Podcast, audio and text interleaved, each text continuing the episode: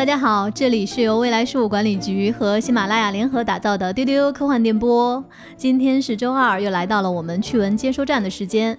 我是未来局的特工，这期的主持人千一鹤，和我搭档的呢，其中一位是我们的局长季少廷，Hello，大家好；另一位是邓韵，丢丢丢，大家好。今天呢，我们还会给大家安排一位彩蛋特工，他是谁呢？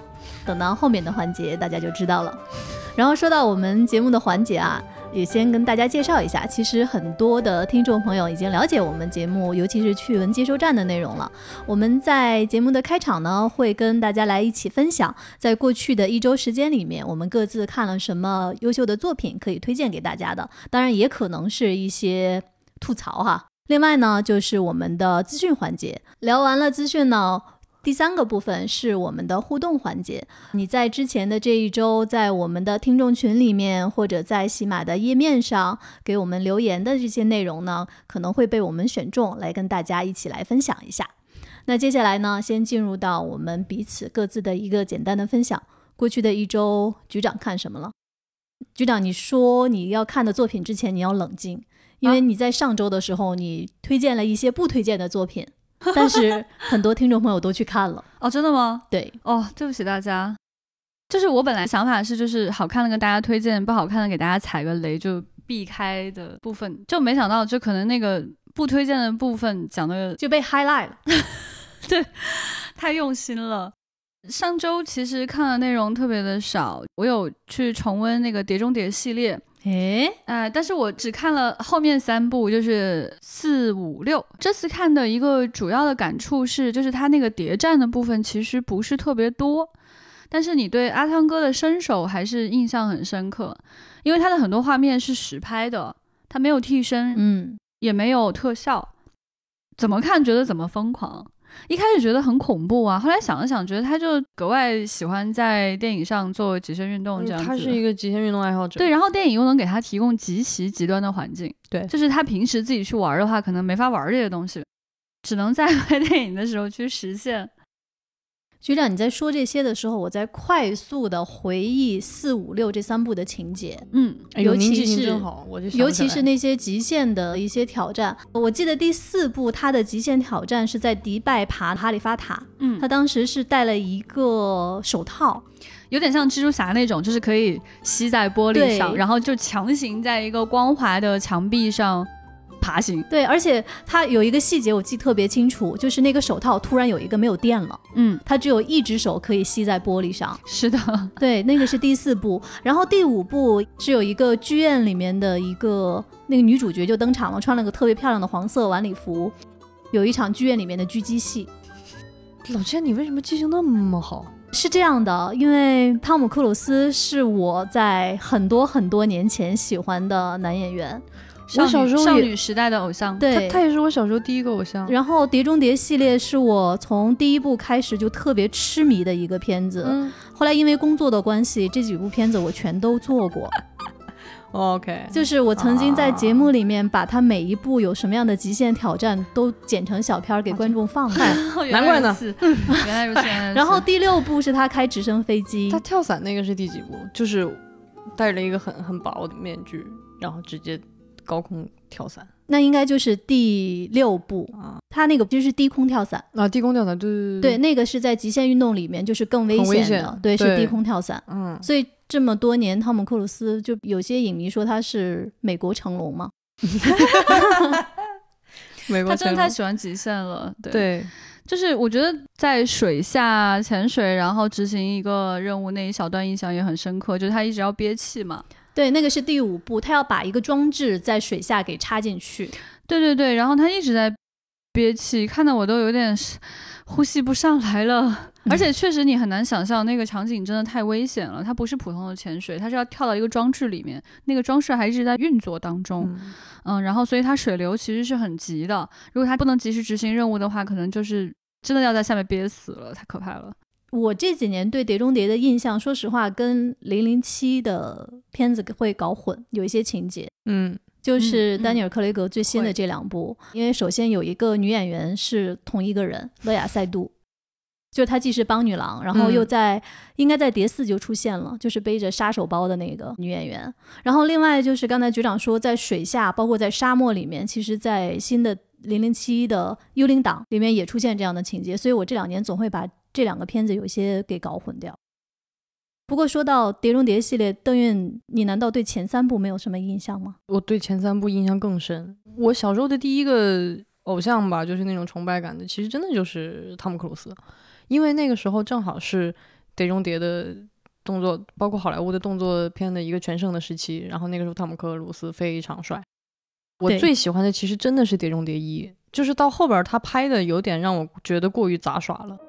但是第一部真的是你现在回头再翻回去看，它真的有谍战片的那个味道，它里面充满了阴谋、猜测，然后就是那种很酷的特工技术的那种运用。但是到后边儿就是确实可能这个电影的卖点变得不一样了，变成了阿汤哥极限挑战之三四五六七，对，就这种感受啊。但确实是我现在最喜欢的仍然是第一部，但是我印象里真的很深的是他小时候带给我的那种。梦想，我小时候就是一个想当特工的人，为什么呢？那当然是怪汤姆克鲁斯喽。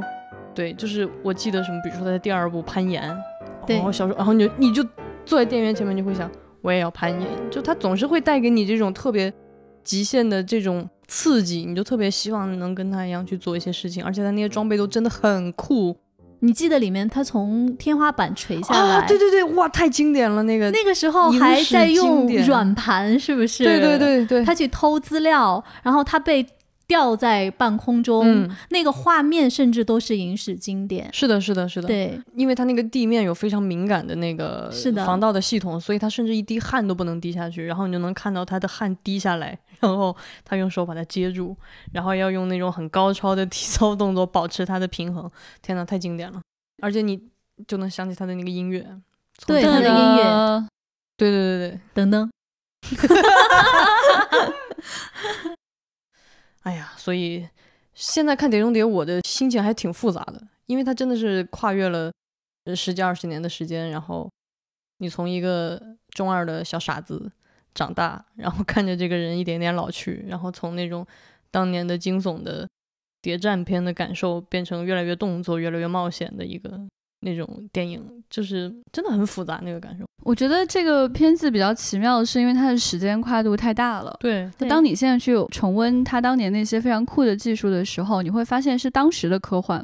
嗯，对嗯然后你嗯现在看就会觉得 what，就是他会在第一集里面，他其实有一些呈现是会告诉你那个远程通讯的一些很酷的感觉。他是怎么样才能把你现在看来如此稀松平常的一个东西拍的让你觉得还挺酷的？是因为你站在现在人的视角上去观看它，它无非就是有一个那个很小很小的耳机塞在耳朵里面，对，然后它有一块屏幕啊，那个屏幕还巨小，巨不清楚，可以进行远程通讯跟一些监视的功能。哇，他当时就觉得好酷好酷。所以他在后面还出现一些技术的时候，比如说。他很超前的认为，它可以打印人脸，然后套在头上，啊就可以极其贴合的去展现人的表情跟动嗯作。是，对，然后很多年过去了，他都拍到后面了，然后发现这事儿还是挺不可思议的。完了，他自己就会派一个演员在里面吐槽说：“你们搞笑吧？你们头上戴上橡胶头套的一个 cosplay 组织。对，其实对对，其实《碟中谍》的那几个核心卖点，它其实一直在贯穿，包括人脸面具。嗯”它在当年第一部出现的时候是很让人震撼的，就是嗯谍战片竟然用这样的技术。然后还有一个东西也非常傻，但是它一直贯穿下来了，成了这个电影的一个传统，一个 icon，就是他每次接任务都是一个小像 U 盘一样一个 U 盘片，对，然后然后看完一，个磁带一样、卡带一样。对，然后你读完那个任务简报以后，它一定会烧掉，对，就月后冒烟积分。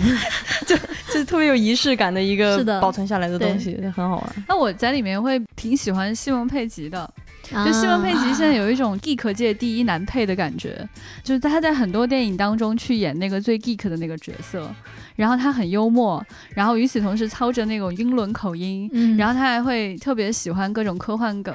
他在那个五里面就有一个抽屉，他打开里面就有一个 Halo，他会展现这个人物本身很宅气的一面。所以我觉得在这几集看下来之后，我会比较喜欢西蒙佩吉。我们今天在后面还会聊到汤姆克鲁斯，所以刚才局长说到了《碟中谍》系列，其实就是关于他是不是还在继续挑战极限，我们等会儿还可以给大家分享他最新的这个资讯。嗯嗯，千老师最近看了什么呢？我最近看的这个片子，天哪！我说这个片子之前，我突然发现我变成了这一期第一个要提《神秘博士》的人。哦，哇 哇哦，局长你胜利了！哎呀，我最近看的是一个英剧，它的主演呢是《神秘博士》第十任博士大卫·田纳特演的，叫丹斯。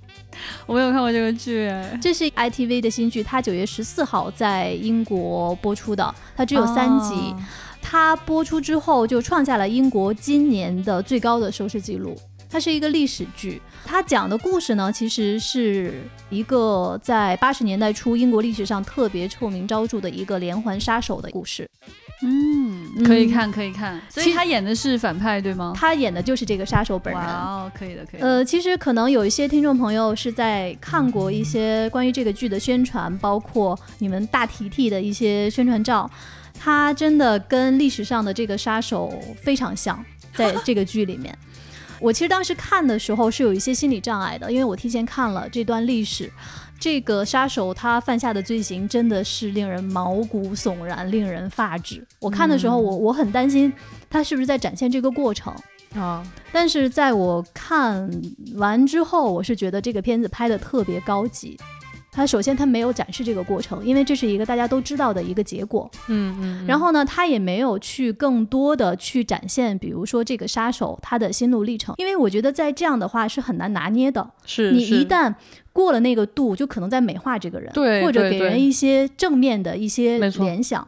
那我觉得它的高级是在于，首先他表现这么凶残的一段非常非常让你不愿意去正面的一段历史，它的拍摄手法让你很舒服。这种舒服，我觉得首先是它在审美和构图上的高级，嗯，它大量的用了蓝色和绿色，在这个嗯片子里面，你可以去看你们大 T T 在这里面，他一直在穿一个蓝色的衬衣，包括整个的环境的构造，让你没有那么多的不适感。另外呢，其实它更多的是引发一些思考：为什么在那个时候，在那个年代会出现这样一个连环杀人狂？嗯而为什么在当时有幸存者去报警的时候，警方会忽略掉这样的一个事？当这个新闻被爆出来之后，媒体到底在追逐什么？而所有在关注媒体的人，他们在关注什么？我觉得他会引发这样的思考。可能说他没有给出答案，但是他能引发这些思考的时候，他其实已经给出了答案。嗯，这个是我很推荐给大家看的一个剧，它只有三集，至少我在那天晚上看完之后，我沉默了很长时间，推荐给大家。好，邓玉呢？你看什么了？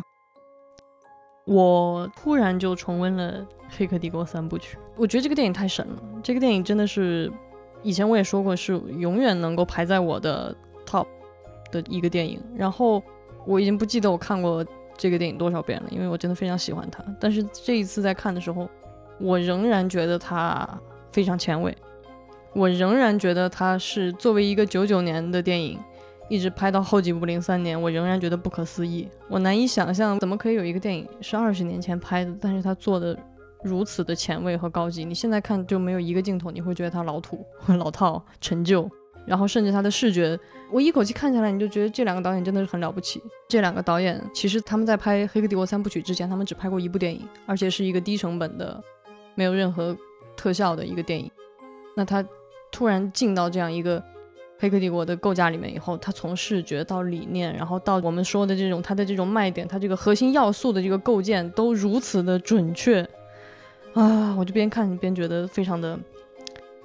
这个世界上对我来说就有两种电影，一种电影是让你看完以后会特别的振奋，会让你有创作和表达的欲望；还有一种电影是让你看完以后你觉得，嗯，就这样吧，就是还拍什么呢？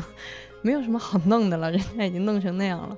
我觉得《黑客帝国》以前给我的是振奋感，现在就觉得真的是 有一种他怎么可以做的这么厉害？他把所有事情都做对了，太了不起了。我就举其中一个例子，比方说，就是对现在的观众来说，什么意识上传呢、虚拟空间已经是一个非常老套和烂俗的概念了。那你要怎么样表现这个虚拟的世界，以及在这个虚拟世界里面？其实你要翻开这个《黑客帝国》的这个底层设定，比如说它这个程序之间的这种争斗，意识和这个软件之间的这种互相的争斗，你怎么样去表现它？但是它竟然从自己的很私人的口味出发，找到了功夫这样一个点，表现虚拟世界有一万种手法，但他选择了功夫，然后还把它拍得这么的好，就是个人的趣味，导演个人的喜好，当他。把它做到了一个极致的状态的时候，它跟它的世界观融合到了这样的程度的时候，它就成了一种非常独创的、不可被复制、不可被抄袭的一种特色。包括这个导演，因为自己他们两个非常宅，他们喜欢漫画，所以他们去在电影里实现当年我们说的这个震撼影史的这个子弹时间。我去放慢这个一个动作的进程，而且我是三百六十度的去看它，这也是他们真的是完全出于自己的一种审美去强行的。推动了这个电影手段的一种进步，这是多么了不起的一件事情！就是当我们大多数人还限制在技术带给我们的空间里的时候，他们已经可以因为自己的喜好、自己的审美去推进技术来表达我要表达的东西。所以邓云要不要接下来找一期单独跟我们聊一下《黑客帝国》？可以啊，好啊。那我们接下来进入到今天的资讯的分享。我们今天的资讯的关键词呢，有一个是我们刚才聊到的《碟中谍》，汤姆克鲁斯，还有《星球大战》《侠盗一号》，有《哈利波特》《异星灾变》，还有儒勒·凡尔纳和斯蒂芬金。首先还是先回到汤姆克鲁斯身上，刚才局长说他这周看了《碟中谍》系列，嗯，然后接下来就有新的关于汤姆克鲁斯的新闻出现了，汤姆克鲁斯要去太空拍电影了。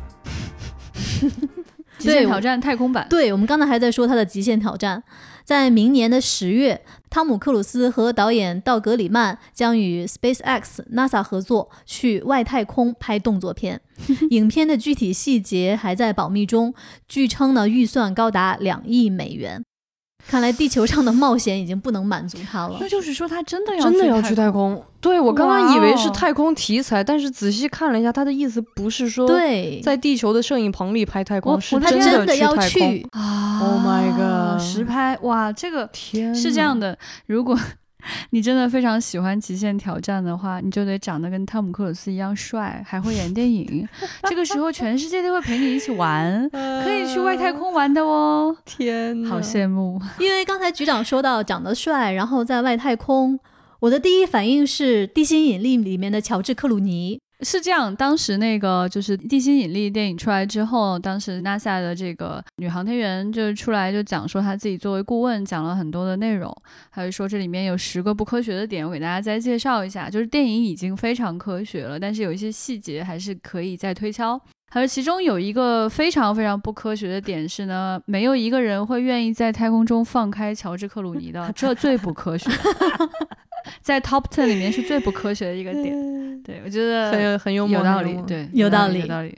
我就说乔治克鲁尼对你来说也不 make sense，就除非是盖尔加朵，你一定不会放我我是在执行国家任务的话，我一定会选那个正确的答案，哪怕是放弃我自己。别说乔治克鲁尼了，谁都行。哇哇哇！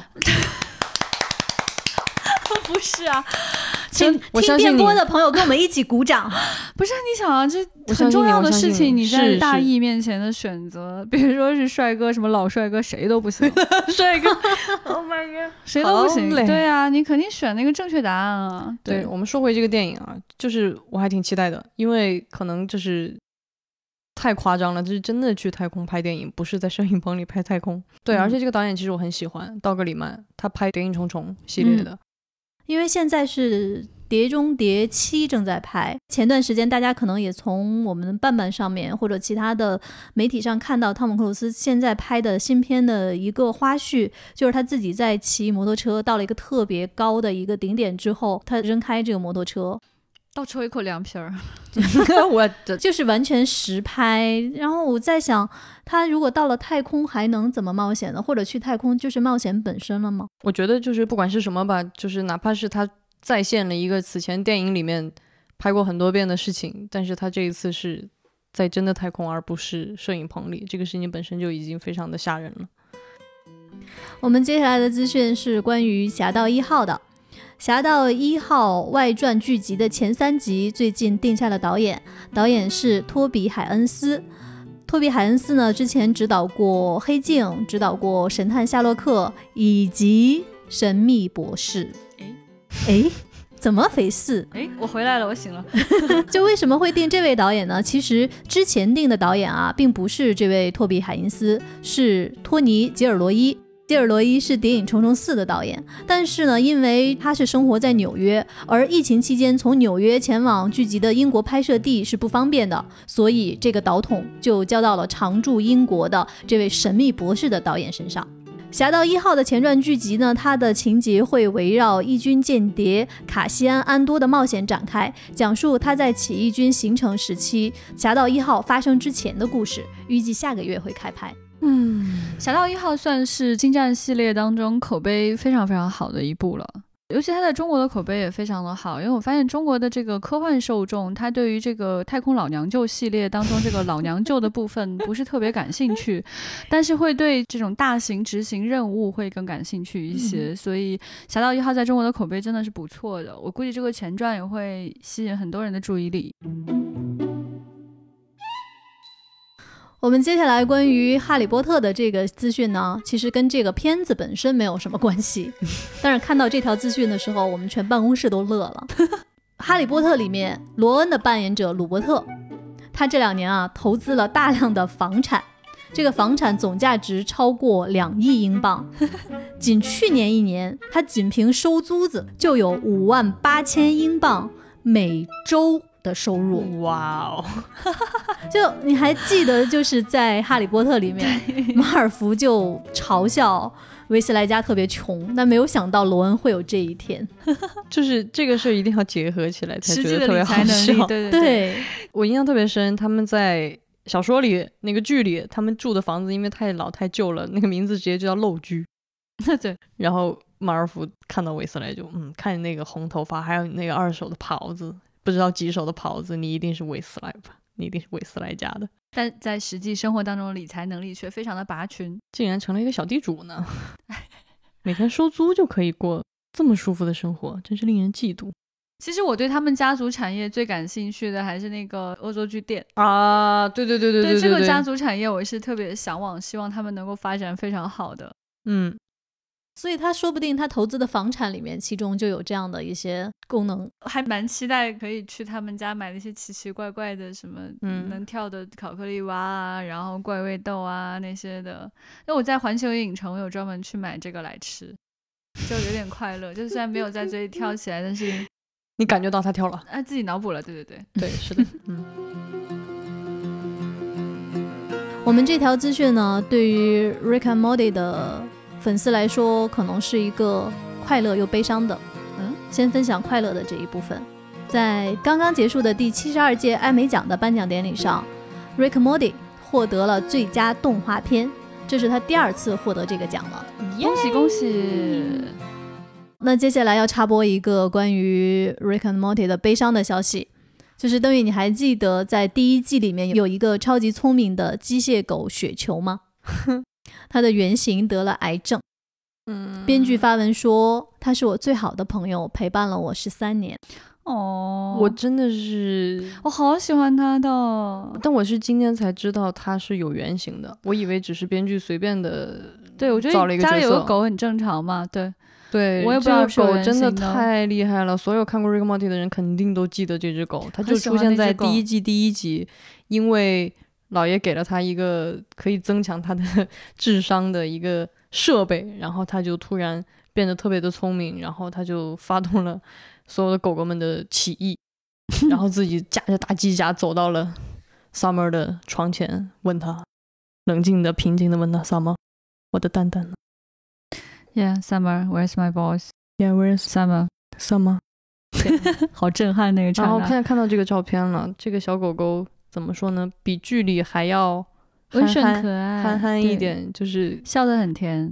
不过，就是你现在你会觉得很有爱，因为我觉得《Rick Morty》它里面的大多数内容是很反讽的，是是是，然后是很刺激你的负面情绪的一些东西。对，嗯，它很少有极其想要去歌颂的事情，但是它有，比如说，我觉得它有一些对于创作本身的认可啊，嗯。对创造新世界啊，对于创作艺术是认可的。是，我认为他对这个狗是极其认可的。嗯，那绝对的。如果说他说是有原型，然后又做了这样的故事的话，那我真的很感动。我觉得编剧在厌弃全世界的同时，他真的很爱这只狗，嗯是，给了他一段非常辉煌的生命。希望这个小狗狗可以，嗯，他已经被大家所有人都记住了。是的，，是的，嗯，而且他还开创了新世界呢。谢谢这只小狗狗。对我们的播客节目更新时间变更为一周两更，周二是趣闻接收站，周五是星际茶话室或者热爱能量站，请大家锁定周二和周五的晚上收听哦。如果大家喜欢我们，想要加入我们的神秘粉丝群，欢迎大家去加我们的这个接待员哈，接待员的微信号是 f a 杠幺幺零，请大家在喜马拉雅 app 点击订阅丢丢科幻电波频道，截图。发给我们的小接待员就可以加入粉丝群哦。在粉丝群里面，我们有非常热烈的讨论，还有不定期的福利掉落哦。丢丢丢丢丢。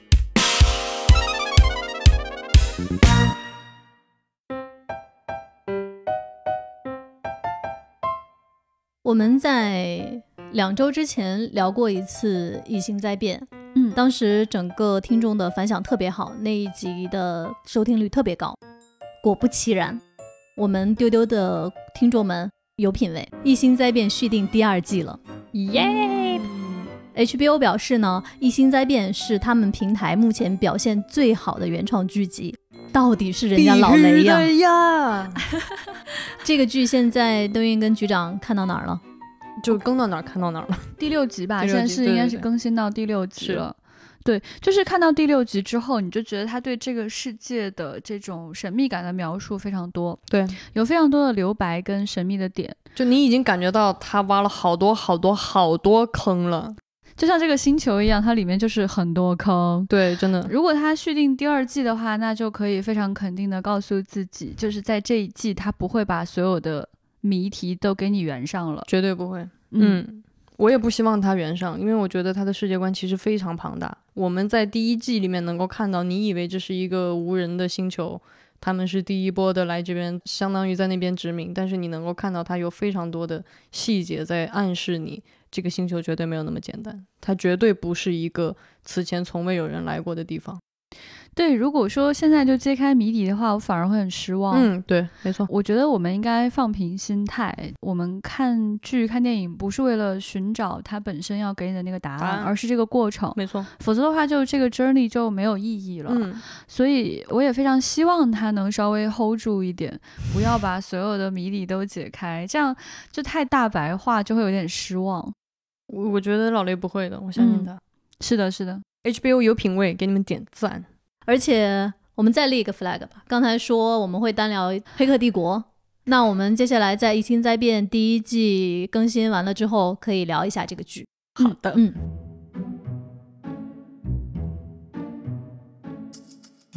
接下来的这个资讯啊，我的天呐！我觉得今天这一期简直是含博士量太高了。哪期含博量不高？可是你发现了吗？今天每哦，一今天次都是，竟然连你都提了。而且每次都是我先 Q 到的。我觉得，嗯，嗯，你已经被 well，嗯，好奇怪哦。而且博士真的是，还记得我上周说吗？他在任何话题、任何领域都能插一杠子进来。真的，因为演了五十年嘛，他总有些事儿跟你挨着。而且呢，接下来这个消息还是关于大提提的。哎，BBC 的新剧《八十天环游地球》明年开播，大家肯定都特别熟悉这个儒勒·凡尔纳的同名小说了。在这一版的新剧里面呢，大卫·田纳特就是大提提，他将扮演男主霍格先生。这个男主角呢，个性古怪，总是可以掏出先进又奇怪的装置和工具。然后就有人在后面说：“嗯，这个人设过于熟悉，这可能是个神秘博士的外传吧。”对呀、就是做热气球版本的神秘博士。请局长展开讲讲。这神秘博士其中有一集真的有做热气球哦，哦，哇哦，呃很有趣。就是那一集就出现了一个新的人，说自己是博士，他说我是 Doctor。然后 Doctor Who，哎，对，是这样的。然后经过一集的挣扎之后，不能剧透，就发现他认为自己是博士是有原因的。你看前半部分，你就会一直以为他就是未来或者过去或者某个时间节点上的博士，然后在那一集当中就出现了热气球这样的因素，所以但凡是在乘坐某种交通工具又能掏出各种各样奇怪工具的人，你就会觉得哦，就是他，就是他。而且我们大迪的演技真的是非常好的，演啥成啥都可以。嗯，我们关注一下这个新版的《八十天环游地球》这个剧，目前是官宣的有八集，已经开拍了，将于二零二一年和大家见面。我觉得这不是现在就是年轻人都不怎么看凡尔纳了，有可能，因为呃，像我们小时候那个时候，国内引进的科幻是特别少的，对凡尔纳真的是所有人都知道，而且是那种，手一本，而且是那种语文老师不会禁止你看的那种对，程度的而科 幻且小说。对，而且《八十天环游地球》在我有记忆当中第一个接触的科幻故事，嗯，而且那个故事甚至都不是看的，因为当时应该还不太认字儿，应该是我爸念给我听的，所以它对我来说也很有意义。它让我觉得，嗯，去未知的地方旅行是一件有趣的事情，所以它嗯这个点跟《神秘博士》也很像。我们应该这么跟大家来介绍，就是如果年轻人不是特别了解凡尔纳的话，你们可以看一下，在你的课本里出现频率最高的那个人鲁迅先生，他真的非常的喜欢凡尔纳的。对，当时他有从日语翻译成中文一本叫《越界界旅行行》。如果大家去上海的鲁迅博物馆里面，还能看到这本老书。所以，如果你对鲁迅感兴趣的话，也可以看凡尔纳哦。刚才呢，我们提到了儒勒·凡尔纳。那其实，在九月二十一号呢，有一位作家生日，他被称为是美国的儒勒·凡尔纳，他就是恐怖大师斯蒂芬金。斯蒂芬金笔下的故事呢，充满了黑暗、死亡、悬疑，会有浓浓的哥特味儿。他今年呢是七十三岁了，特别高产，而且呢，他的作品有个很大的特点，就是不断被影视化，比如大家熟悉的《闪灵》《肖申克的救赎》《魔女佳丽》《穹顶之下》《迷雾》等等等等。到目前为止呢，斯蒂芬金已经有超过五十篇的长篇小说问世了，而且有十一部短篇小说集。据说啊，在一年中，除了自己生日这一天，也就是九月二十一号这一天和圣诞节，斯蒂芬金每天都会坐在打字机前坚持码字，太厉害了！看看人家，嗯，看看人家。乔治啊，马丁，你看人家，马上艾特他，真的，看看人家。你看人家，他比较呃有意思一点就是他的作品被改编之后，如果你不去看的话，你也不一定真的能想象到就是他的原著，其实差异还是很大的。嗯，对，嗯，且不说《肖申克的救赎》让很多人都很惊讶，说哦，竟然是他的原著。是是对是，，就是单论说《闪灵》跟《迷雾》的差异都是非常大的。嗯，你看啊，他现在有这么多长篇小说跟短篇小说，如果说他按照就是现在影视化的这个速度来看，我觉得将来这几十部作品全部都有影视作品是很正常的一个期待。对，作为未来事务管理局，我们可以预言，Stephen King 的所有作品都都会被荧幕上呈现，而且不止一次。哇！希望其他的作者能够向史蒂文金学习，那谁啊啊啊！还有不止哦，不止哦，还有好多人都希望你们像他一样勤奋。不要动不动就在家里建个房子 就不写了。盖什么堡垒？对，关键史蒂芬金已经被改编了那么多了，其实他完全可以退休，完全可以坐享前半生的荣耀和利益，但是他仍然在坚持创作，我觉得这一点是很了不起的。可爱的地方。是的，祝他生日快乐！Happy birthday to you！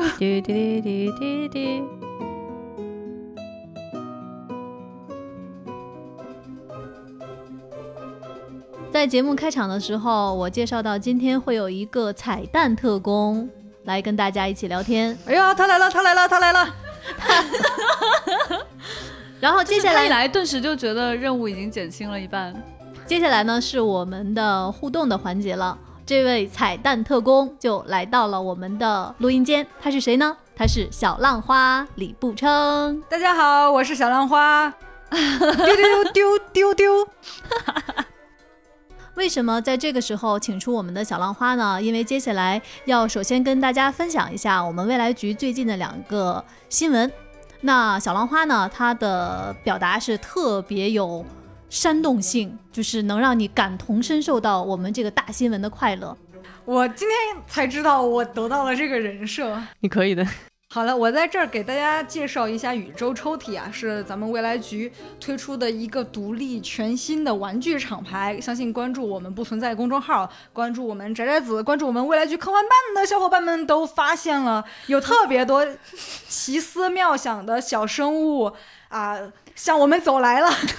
向我们走来。哎呀，小浪花不愧是小浪花，他能够感受到这个我们看不见的运动啊，毕竟他自己特别的浪。对，为什么要叫宇宙抽屉呢？就是我们大家都看过哆啦 A 梦，它的抽屉其实是它的时光机，它能带你穿越到各种各样不同的时间线上去。我们也希望宇宙抽屉的产品也好，我们带来的作品也好，能给大家有一种打开抽屉，发现新世界，然后去往新的地方，看见奇思妙想的小动物向你迎面走来的这种快乐。但是具体怎么买呢？也请大家关注我们的公众号“不存在”，关注我们的微博“未来局科幻办”，关注我们的公众号“宅学百货公司”，可以加我们的宅学公司的销售经理啊，同时他也是我们宇宙抽屉的总经销商宅宅子，他的微信号是 f a a 短杠 f a a 短杠四二。啊，可以获取到我们最新的玩具的信息，可以获取到宅宅子最新的上新信息。要买什么，给宅宅子经理留言就可以。李不成，我的妈呀！我刚你这段话，我脑子里已经自带 BGM，就是那种春节期间那种电台的广告，咱哥在那天发财嘛啊，这个哒哒哒哒哒哒哒，我的天啊！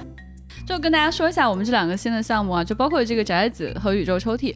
就是宅宅子的话，是希望能够大家呈现更多的宅的生活方式，所以它是一个宅学百货公司。大家通常意义上理解的宅，可能每个人心里都有不一样的定义。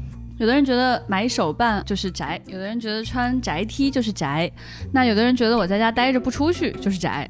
那我们心目中认为的宅是过着什么样的生活？大家可以关注一下宅子。大致的感觉是什么样呢？就是你买个腮红都得是带 IP 的，对。然后你的衣食住行都是可以跟你喜欢的东西是有关系的。呃，如果你不愿意出门呢，你可以吃什么，可以喝什么，这些宅宅子都在为你考虑。然后宅宅子也在不断升级当中，所以大家可以跟他提提建议啊，提提你的想法呀，也可以告诉他你的宅生活是什么样的。然后说到这个，就是宇宙抽屉啊，就是因为我自己很喜欢买玩具。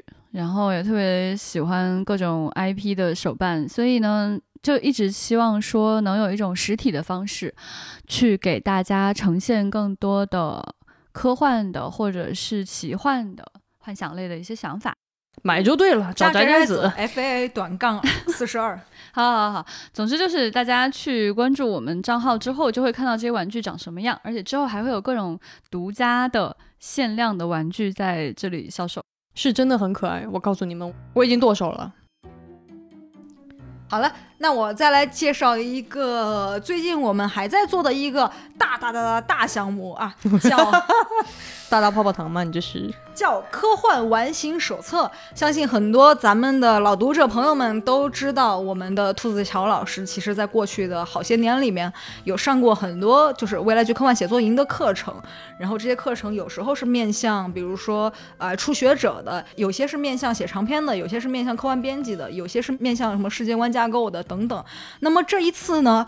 啊，我们准备用五十讲以上的时间，就是每周三晚上八点钟开讲，然后持续一整年，或者是甚至是更久的这么长一个时间，我们来梳理至少一百部科幻的经典作品，让大家能从方方面面的来了解什么是科幻思维。我们将从作品出发，把视角延伸到创作、鉴赏，甚至是跟各个行业领域的连接上来。这样的话，是不是超值？在这里我要。插播一段广告，请大家关注“不存在”公众号、未来事务管理局微博，获取最最新的课程资讯。大家可以加 F A 杠短杠啊，F A 杠六四七，加我们的未来局接待员来进入我们的公开课社群，这样每周三你就能获取到当天的上课的链接了，超值，免费的课程的特点就是门槛低、深度高、跨度广。是一种知识技能的 get，所以免费的课程哦，大家只要来加 fa 杠六四七就可以进群听课了。一年坚持下来，还是我会有非常大的收获的。对。大家听完刚才这一段，是不是已经感受到小浪花独特的这个带动气氛的功力了？接下来呢，就是和大家的互动分享环节。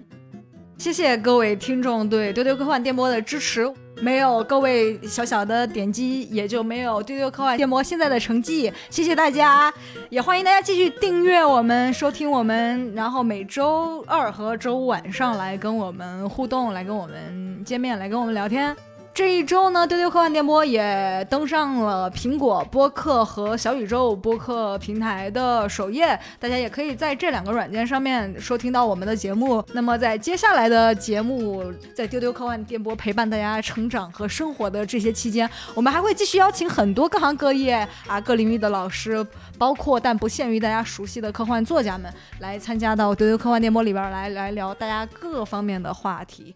好，就是这样。谢谢大家，再次感谢大家对我们的支持，请大家订阅、好评、评论三连。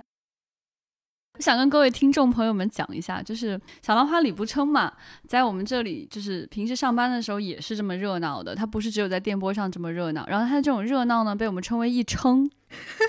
比如说他一高兴呢，就是两称。对，今天可能比如说拔了牙，牙特别疼，可能是零点五称，大概是这样。你们可以用这种方法去丈量一下你周围的朋友，他到底有几称呢？说到上一集我们讨论的这个你喜欢阿加莎笔下哪个故事，然后我们在我们的丢丢科幻电波的粉丝群里面进行了接龙。来，钱老师，好，我回来了。我们上一期的群内接龙，大家还给了挺多的回复的。其中呢，小西爱动画，他说他最喜欢的阿加莎的故事是《无人生还》。书、影视和话剧版本都非常喜欢。嗯，《无人生还》是我觉得阿加莎写的最神的一部。它整个的那个阅读的过程，你会觉得非常非常奇妙。但是我对于最后它的结尾，其实是有一点点的遗憾的。其实这个故事其实相当于没有人能最后来破解这个疑案的凶手。那我说这些的时候，其实小浪花。用零点八称的眼神看了我一眼，那我就不剧透了。但是《无人生还》是非常经典的一个作品，推荐大家去看。另外呢，有一个叫应该是个法语名字，我念后面的词是 F O R T U N R N A。他说他最喜欢的是《东方快车谋杀案》。嗯，《东方快车谋杀案》确实很棒。然后，但是呢，他最喜欢的系列还是福尔摩斯系列。确实，很多喜欢侦探小说的，对于福尔摩斯系列还是非常情有独钟的。另外呢，一个叫 By 吧，应该是 B Y，他说喜欢西泽保彦的《解体朱茵》系列。安乐椅类型侦探总对他有特别的吸引力，而且还带科幻元素。另外有一位叫糖糖，他留言了好几个。他的接龙里面说，他最喜欢的阿加莎的作品是《罗杰一案》。《罗杰一案》我的印象也特别深刻，他应该其实算阿加莎绝对意义上的成名作了。然后其实他最大的特点是他的写法，这个的话就不透底了。但是我更推荐大家去看这本书，就是你看他前面的最开始的那一章的叙述，到最后谜底的揭开，你会有种毛骨悚然的感觉。还有就是 A B C 谋杀案，A B C 谋杀案也是非常经典了，而且 B B C 现在正在拍它最新的剧集。糖糖说他最喜欢的除了福尔摩斯系列，国内还有一个是《清明上河图密码》。嗯，糖糖看来是一个比较喜欢古代文化和古典小说的。那天这期节目播出以后，我的母亲她又来互动了，她。给我拍了一张他的书柜，里面有阿加莎·克里斯蒂的全集，然后拍给我说：“你不看，千老师肯定都看过。”我就把这个转给了千老师，千老师看到了书架上我妈妈还有其他的书，说这个跟我高度重合，我应该跟他认识一下。有些书的版本甚至都是一样的。对，我们之前。呃，刚刚不曾提到张伟和郭龙老师来录的这一期啊，虽然只放出了上集，但是已经获得了大家疯狂的评论和推荐，然后有很多的评论非常有意思啊。我们来请小浪花挑一些来跟大家读一读。好的，我来读一下评论。有一个叫越过罗德岛的朋友说，《白银饭店》能引起很多共鸣，而且真的很有画面感。人最美好的就是去理解各种各样的表达，这是我特别特别有共鸣的一个点。我觉得所有的内容的载体和形式，它都有自己独特的存在的意义在那里。就是比如说，我用音乐去呈现一个内容，或者呈现一种场景，呈现一个画面，那它一定是不同于文学作品或者是影像作品的，这是音乐独有的。魅力，文学作品当然也有它独有的魅力，影像作品也是一样的。所以啊，大家如果非常喜欢两位老师的分享的话，也非常非常推荐，就是我自己私心也特别喜欢的一张专辑，叫《白银饭店》啊。当然已经刚才已经安利过了。还有人说郑文光爷爷是科幻启蒙，二年级时就收获一套郑文光科幻全集，直到五年级才略微看懂，而在此前都是我妈在看。这位朋友叫贺朝，确实是这样。我发现，就是比如说郑文光老师，或者是叶永烈老师，真的是一代人科幻的启蒙和回忆。比如说，我是看《小灵通漫游未来》启蒙的，大概也就是八九岁的样子。然后我之前分享这个事情的时候，我妈也说，她上学的时候是看那个《小灵通漫游未来》的，就是真的是就是横跨了一整代人的一种科幻的启蒙。可能就是这几位老师。他们的作品给很多国内的读者带来了第一次知道科幻是什么的这样一个东西，也欢迎大家在评论里边多给我们留言，说你的科幻启蒙作是什么，来跟大家分享。有一位叫 H L 二十一的朋友说他喜欢这一期了，一位叫陆小鸟的朋友说看标题感觉组合很梦幻，听了以后感觉节目好自然，还有又要叫富富 J U J U。这位朋友说：“坐在这里就很舒服，看到他和你们聊的这么好，天呐，这种感情太让人羡慕了，真的是，就是我很羡慕他们之间的感情，觉得很神秘。因为在整个录音的过程当中，直到最后我们才发现，因为我们录音设备是挡住脸的，所以他们其实全程都没有看到对方的脸，但是他们的精神默契完全是跨越这种视觉障碍的，就特别的可爱。”这位朋友叫爱说废话的陈同学说：“张伟伟也太实诚了，为啥弹手风琴？因为弹的人好少，好难出头。对对，就是这么实诚的一个人，西北人就是这样的。”陈同学还说：“能拥有一个聊到忘我的朋友太难得了，但是留不住。”说到这句，感觉有点想哭。可能我觉得这个说法扎了很多人的心哈。对，因为我觉得大家在成长阶段应该都拥有过这样的朋友，或者是想要拥有一个这样的朋友，但是他们通常只能在你身边陪伴你。一段经历，这个叫通米的朋友说，就是他也听到这个郭龙说的对，很多人都有什么都能聊的童年玩伴，不同时期都有，但是绝大多数就没有再继续走下去了，扎心。然后他就讲说，他前阵子刚好看完叶三写的《我们唱》，有那个五条人的故事，也有白银故事，没想到在未来局这边连宇宙了。张伟伟家里有一台恨不得全县唯一的钢琴，好多记录在书的故事都在这边，又听到他们两个人亲口说了一下，感觉特别的鲜活。但是没想到他们撒野之外，竟然看了那么多科幻，还互相交流。我这个也是我们感到非常意外的点，因为以前跟他俩的交流，往往是关于音乐或者他们的生活本身的。所以也是第一次知道他们有那么的喜欢科幻。最近告诉大家一个好消息吧，我觉得可以稍微预告一下，立一下 flag。其实我没有再次约郭龙和张伟伟来聊天。对，至于哪天能来也不好说，因为他们平时就是住在大理。我们尽快约到他们，继续的好好的深入的聊一聊他们到底看了哪些小说，哪些细节。所以呢，这一期也给大家留下一个互动的提问吧，就是你的启蒙科幻是哪一部？今天有谈到说，就是郑文光是很多人的科幻启蒙，也有谈到凡尔纳是很多人的科幻启蒙。那么你的启蒙小说是哪个呢？欢迎大家来跟我们留言互动，在群里，在喜马拉雅，在小宇宙，或者在我们的微博、微信都是可以的。好的，啊，很开心，最后在结尾的时候跟小浪花浪了一会儿。今天感觉到录音室的气氛有两成以上。但愿人长久，千里共婵娟。是的，就像小浪花说的这样，接下来就是我们的中秋和国庆假期了。然后国庆期间呢，我们会稍微停更一周这个资讯趣闻接收站，但是会有两期非常有意思的怪物的主题，大家可以边在假期期间听我们的怪物的主题，然后一边可以看看这些怪物的作品，也可以看宇宙抽屉的小动物的作品。今天就到这里吧，谢谢大家的收听，记得来加我们的接待员，记得跟我们互动哦，下周见，祝大家节日愉快，丢丢丢丢丢。